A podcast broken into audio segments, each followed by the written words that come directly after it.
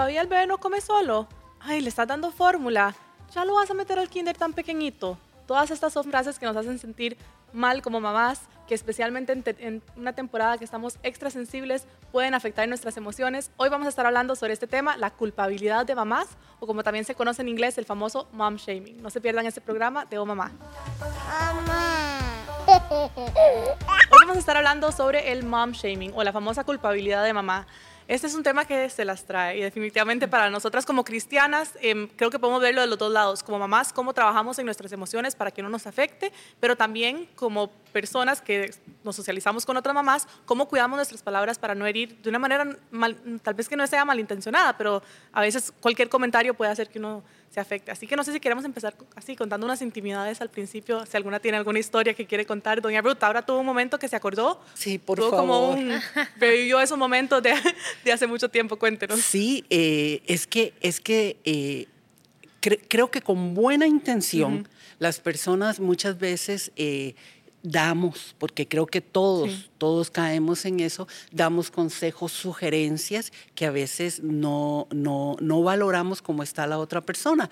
Y estábamos eh, riéndonos porque eh, haciendo memorias dije yo, hoy sí, cuando me dijeron, pero ¿por qué Andrea tan grande y no la manda al kinder todavía? Pero yo volví a ver a mi chiquita y no, yo la quería conmigo y, y, y, me... Y, me, me, puse, me puse a valorar eso porque, porque no, no, podemos dar consejos, no podemos dar directrices, porque no sabemos la condición de la otra familia, de la otra persona, ni sabemos el momento existencial que está pasando. Entonces tratemos eh, de, de cuidar el corazón de la otra persona, porque a veces aplicamos lo que dice Proverbios 4:23, sobre toda cosa guardada, guarda tu corazón porque de él mana la vida, pero a veces guardamos el de nosotros, pero no pensamos en el corazón de las otras personas. Bueno, y es que desde el momento muchas veces que llegan a conocer a tu bebito recién nacido, alguien no falta, y, y, corríjame si no les han pasado a ustedes que son mamá, ¿y cómo nació?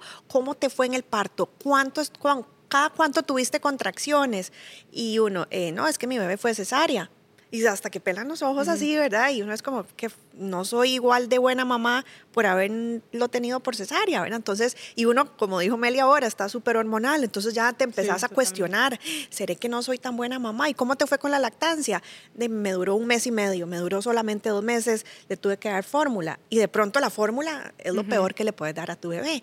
Y uno no piensa en el contexto en el que vive la mamá, en qué dificultades vivió que la llevó a tomar X o Y situación y ahí tenemos que ser muy cuidadosos, como dice doña Ruth, cuidar nuestro corazón, pero también pensar en mis palabras, cómo van a calar, cómo va a recibir esa mamá esas palabras. No, y e, ese comentario nunca falta sobre la cesárea o el parto vaginal y típico también que uno oye que tal vez la gente un poco mayor dice como, ay, esa, esa es buena para parir o esa es una, una, mamá de verdad que de verdad, usted no parió en realidad si usted no tuvo, digamos, ese parto vaginal em, y sí, definitivamente también creo que para nosotras, del lado receptor, podemos cambiar un poco el chip y saber que a veces esas cosas son eh, hasta generacionales, hasta de tradiciones que, que, ya ahora tal vez no aplican y tratar de que esas cosas nos revalen mucho. y a la fecha ahorita me preguntan, y esta segunda, porque estoy embarazada, esta sí, sí va a ser parto natural, ¿verdad?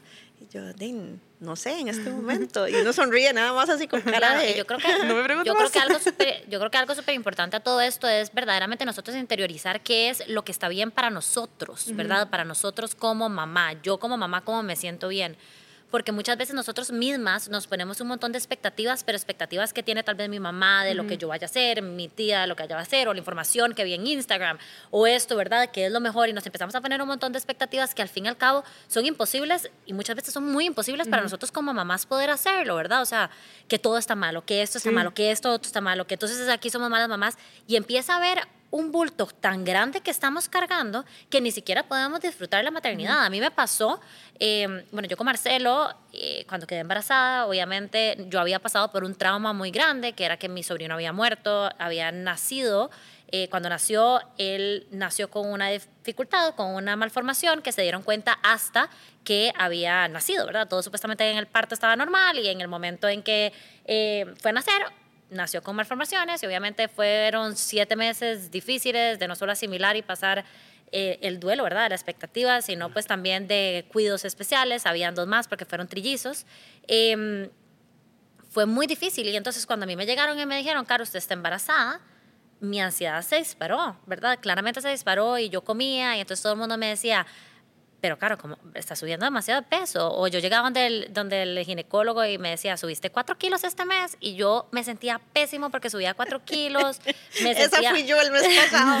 me sentía fatal. O sea, todas las mamás embarazadas, yo tenía en mi imagen de que mi esposo me iba a ver con una pancita divina. Yo era, o sea, subí 28 kilos, claramente, o sea, era algo gigante, yo me veía, yo no disfruté mi maternidad, estaba demasiado ansiosa el día que, bueno, que empecé con contracciones, porque yo decía que tenía que ser parto natural, pero obviamente en el momento que empezaron contracciones, entró en mi mente de que mi hijo puede nacer con alguna malformación igual que, lo que nació Alberto, ¿verdad? Y entré en una crisis, yo lloraba porque le decía a mi esposo, eh, quiero tener ese parto natural porque me han dicho que el parto natural es mejor, pero no puedo, ¿verdad? No puedo, necesito que saque a este chiquito ya porque necesito ver que salga bien.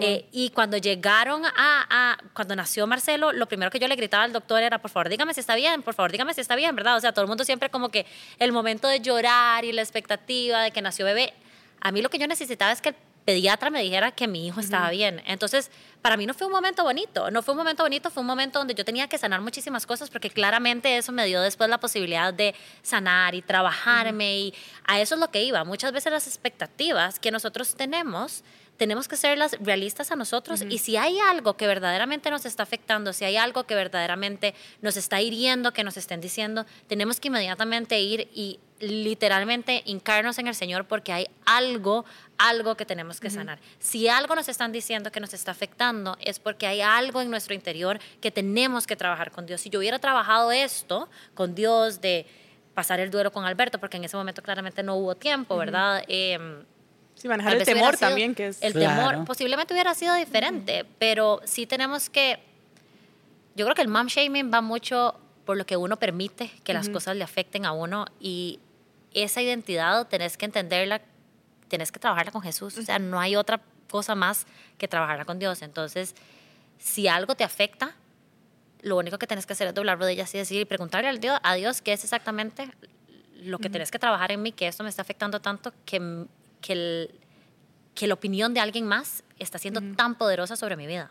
Pero hay, eh, ah, hay, dos, hay dos puntos aquí importantes y es, eh, Proverbios 14.10 dice, cada corazón conoce su propia amargura. Mm.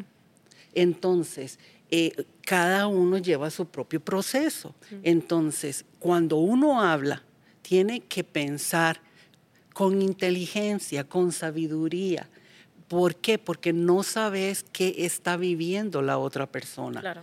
Y viviendo la otra persona. Eh, eh, por ejemplo, yo sé gente que quizá llegaba y te decía, mira, que no es bueno que subir tanto de peso y todo, pero no sabían el proceso que estabas elaborando, que estabas pasando por un momento de duelo. Claro. Y, y así, o sea, el punto de este programa, el objetivo es fortalecer, fortalecer a las mamás, ¿para qué? Para ponerse límites y decir, bueno, eh, si tengo que decirle eh, a una persona amablemente o asertivamente, eh, no, prefiero no hablar de este tema o cambiar del tema, hacer algo, pero también la, nosotros hacia las, hacia las otras personas tener cuidado cómo les hablamos, cuándo les hablamos, tener el respeto el respeto y los límites. Y aquí voy a hablar como la presidenta del club de suegras.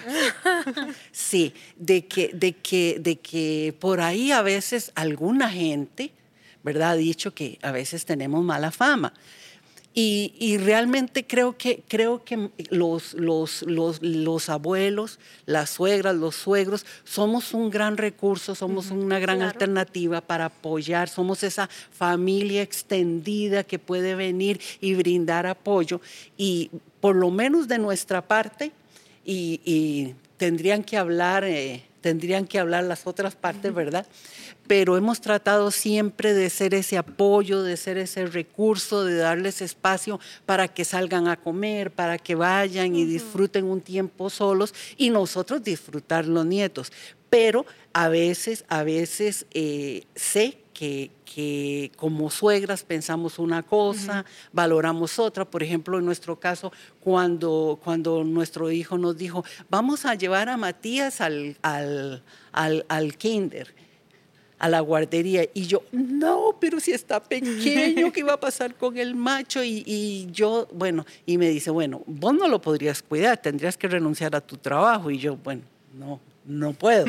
Eh, eh, y lo voy a dejar en la casa y yo, no, mi amor, eh, por supuesto, ustedes toman las mejores decisiones para sus hijos. Y mi esposo con los ojos cuadrados, ¿verdad? Y nos quedamos callados. Claro, que no solo, no solo con las suegras, doña Ruth, yo creo que los, los papás también tienen la, las mejores intenciones, ¿verdad? Los papás de uno eh, uh -huh. y por supuesto los suegros también, ambas partes siempre quieren opinar y yo sé que quieren opinar siempre hacia bien. Y yo creo que todo comentario que venga siempre va a ser porque yo a mí me sirvió de esta manera, uh -huh. ¿verdad? Y quiero darte un consejo. Uh -huh. Sin embargo, claro, los consejos tienen que ser tratados con sabiduría y uno en Santiago dice, Pida, pidan a Dios con sabiduría Dios les dará, ¿verdad? Abundantemente. Yo creo que nosotros cuando estamos hablando con mamás y en general cuando estamos hablando con todo el mundo, ¿verdad? Tenemos que saber que tiene que haber empatía en nosotros, que tiene que haber amor en nosotros. Y yo una de las cosas que siempre le digo a mi hijo, Marcelo, es que eh, él tiene dos herramientas muy grandes que es eh, poder hablar con amor y poder utilizar sus manos con amor, ¿verdad? Eso es simplemente las dos cosas que, que, que o las herramientas o los superpoder que Dios nos dio.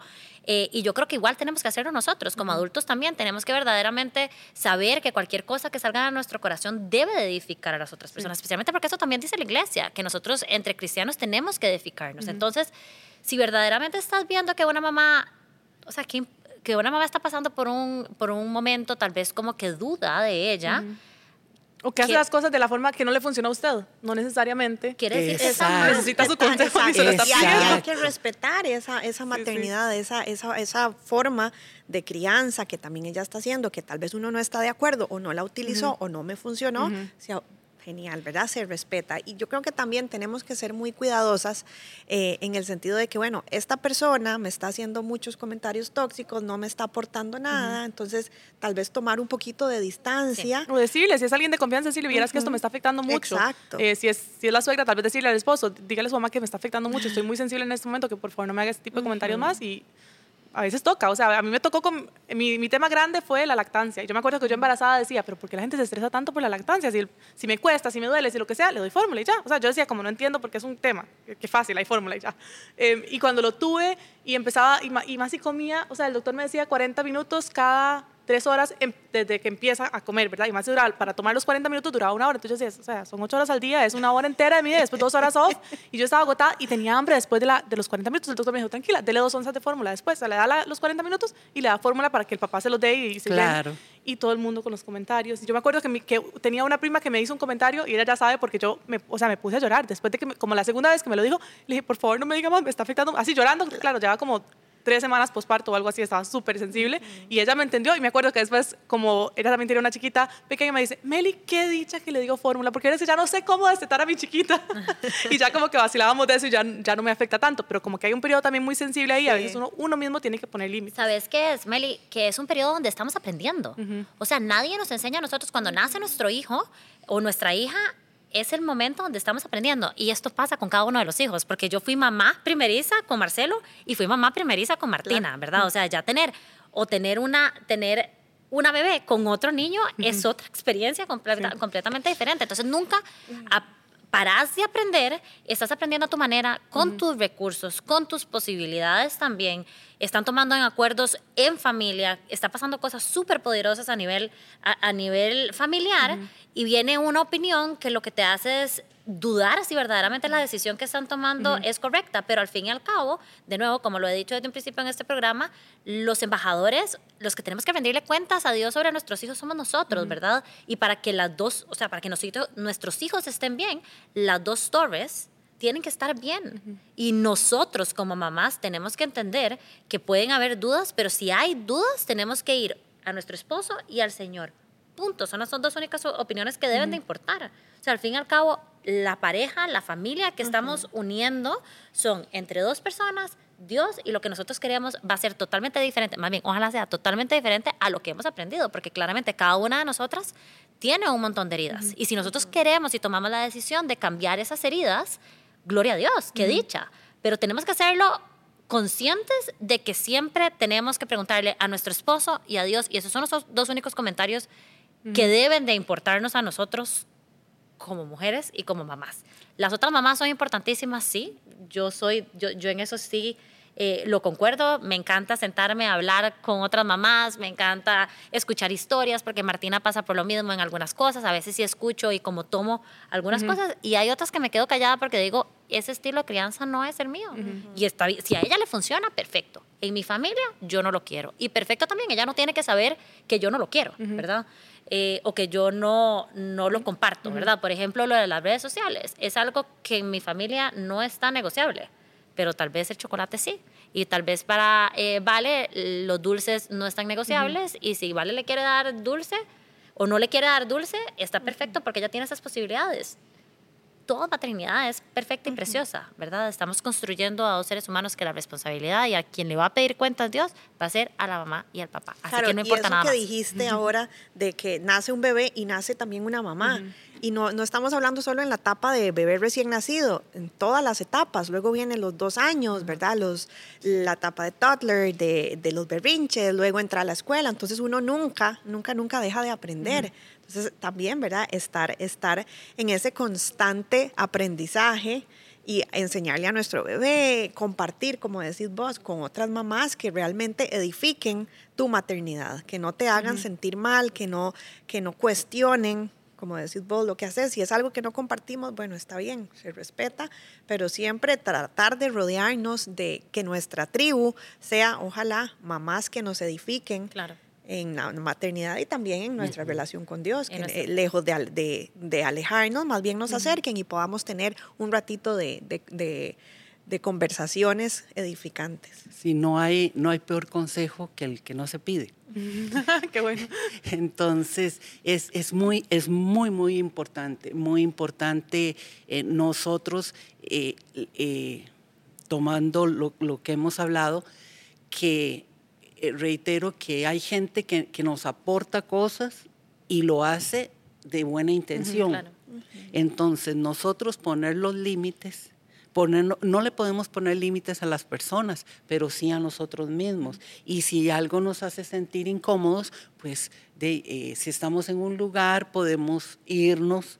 Si eh, leía en redes sociales, porque eh, eh, a, raíz, a raíz de este programa me puse a, buscar un poquitito y sí, o sea, hay gente muy cruel que viene y, critica y le pone y le... Y le y, diagnostica enfermedades, patologías y todo, entonces uno, se queda, uno se queda dando vuelta y dice eh, cómo hay gente que, que, que es hasta perversa, como que quiere dañar, pero la mayoría de gente no es así.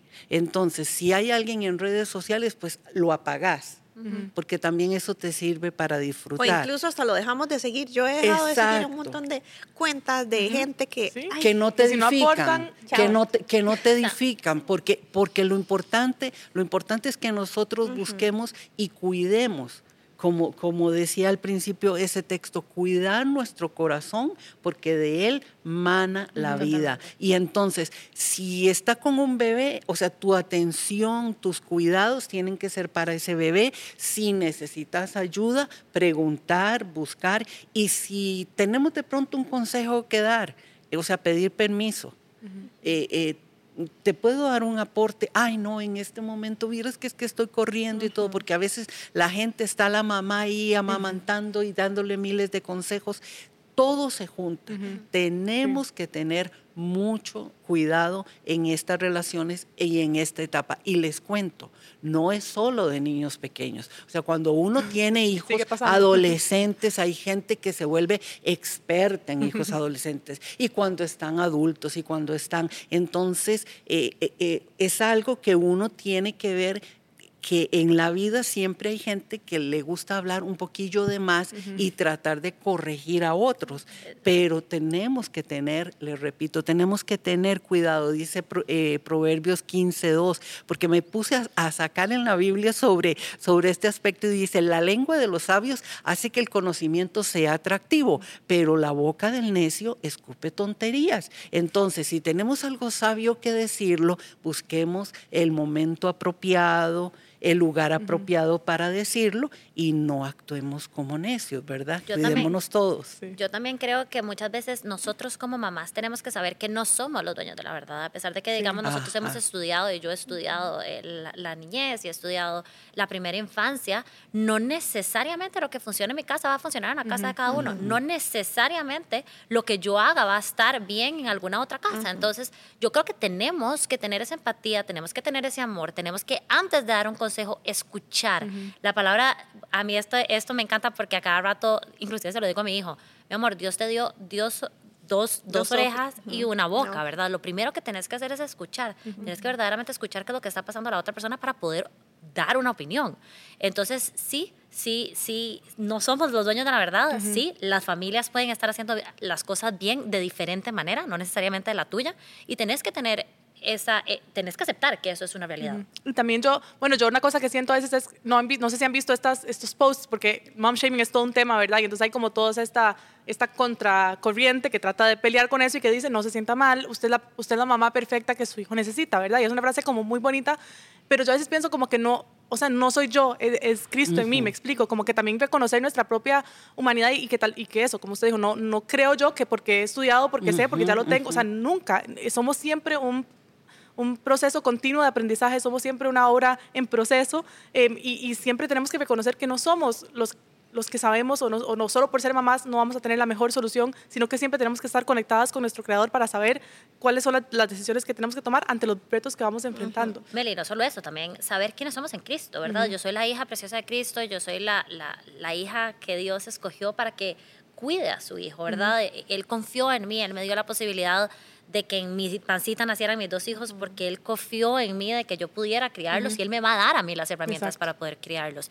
Definitivamente nosotros no, no podemos tener una identidad si estamos pensando en la aprobación de todo el resto de personas. Tenemos que verdaderamente enfocarnos, orar y decirle a Dios, dígame cómo lo estoy haciendo, ¿verdad? ¿Cómo estoy haciendo yo mi trabajo? Dígame cómo puedo mejorar. Y yo creo que el cómo puedo mejorar, cómo puedo hacerlo mejor la próxima vez, es lo que nos hace ser mejores mamás. Sí. O sea, e, el preguntarle a Dios, el trabajar con Dios, eso es lo que nos hace ser Sí, no preguntarle a todas las amigas o a todas las cuentas de redes sociales, eh, que además se contradicen, que es otro tema. Como que yo, yo me acuerdo cuando en ese tiempo yo tuve y, sigo siempre volviendo a esto, como las primeras seis semanas posparto para mí fueron un desastre. O sea, yo, yo le decía a mis papás, yo me siento como cuando era adolescente y no podía controlar, o sea, mi, mis momentos de llanto extremo, mis momentos de ira, me ponía furiosa por cosas súper tontas. O sea, era como que hormonalmente. Todas pasamos por ahí. sí, es, parte, es parte de. Bueno, a vos te duró seis meses, a mí me duró años seis semanas así horribles y después ahí, vamos poquito a poco. Pero... Yo lloraba porque de pronto se me olvidaba qué día era. No, porque tenés que pasar, de cierta manera tenés que pasar un cierto duelo, ¿verdad? Y que uno no, a nivel físico.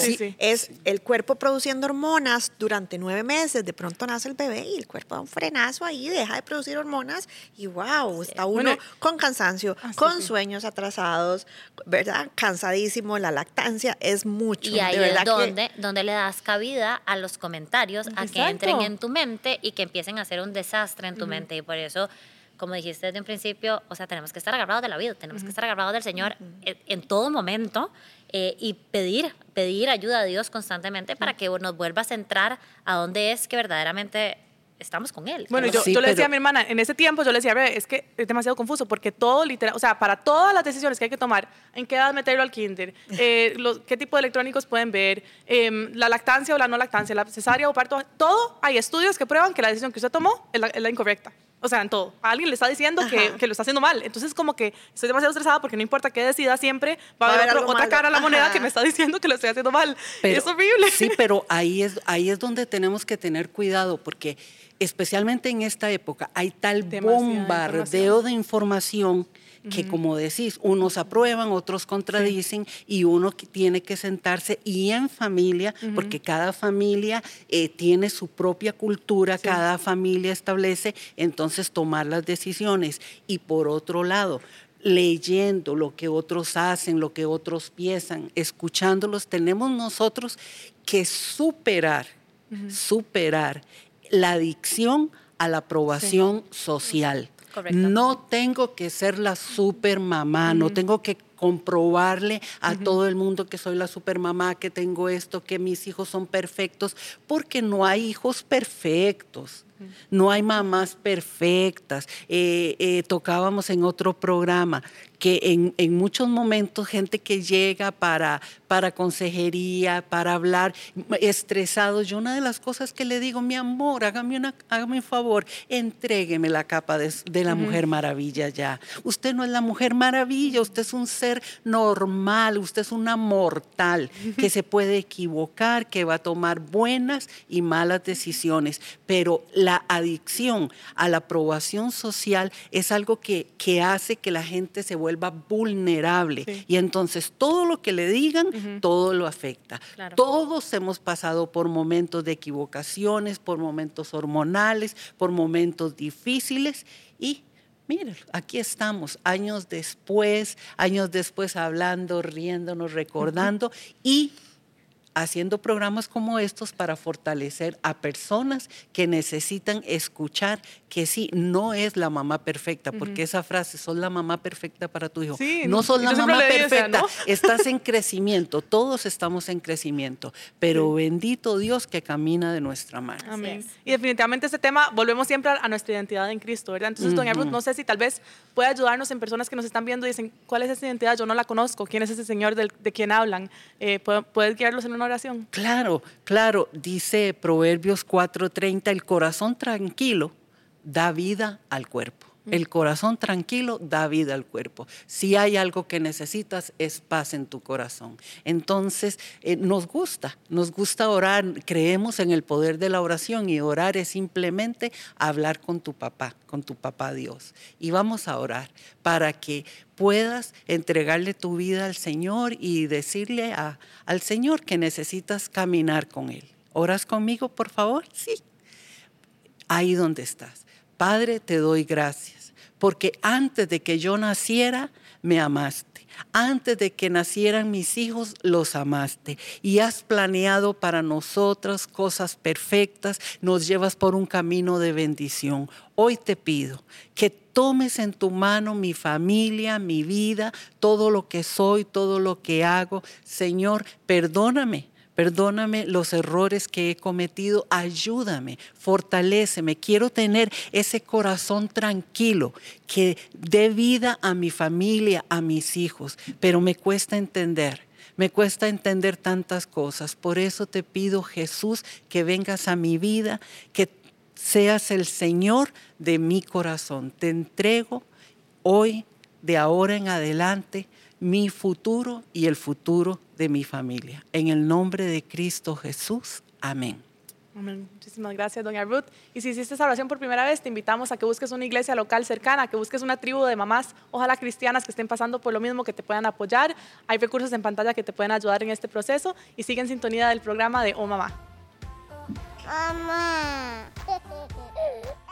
Entonces, número uno, mi recomendación es siempre llamar las partes del cuerpo por su nombre y explicarles, ¿verdad? Que hay partes del cuerpo que nadie puede tocar, que son partes privadas. Que él pueda decir alto, eso no. Y yo puede identificar esa parte por su nombre correcto. no la pueda decir también, porque imagínate qué difícil que no sepa el nombre y llegue y te diga, eh, mami, me toca, eh, toqué la lombriz. Y uno, de, divino. O sea, uno, uno en la, ¿verdad? En su mente dice divino, el otro se fue al charco y agarró una lombriz. O sea, divino y puede que te esté diciendo algo más y, piense que cuando vos le estás diciendo eso no le estás dando la importancia que para él fue importante. Entonces es muy importante nombrar las cosas por su nombre. Y la gente habla es que los hombres y, es una lucha, el feminismo, una lucha contra el hombre y, y el hombre y hay que criarlo para que no sea un abusador y se les olvida que muchas, muchas mujeres son abusadoras. Y aquí en Costa Rica, por ejemplo, si uno conoce de un caso de una infracción sexual a un menor o abuso sexual a un menor y uno no lo denuncia, uno es cómplice. Bajo la ley también. O sea, creo que en muchos países es, es culpable. No, la, la ley de protección a menores y adolescentes es internacional. Yo no me imagino no, no estar viendo a mi hijo como en este momento y no tener, digamos, la paz de Cristo en mi corazón y saber que lo puedo cubrir en las mañanas con la sangre de Cristo, que puedo declarar palabras sobre él, declarar que hay un vallado de ángeles que lo protegen. eh, y de verdad que me estoy poniendo emotiva ahorita pensando en tantos niños que tal vez no tienen eso. Y-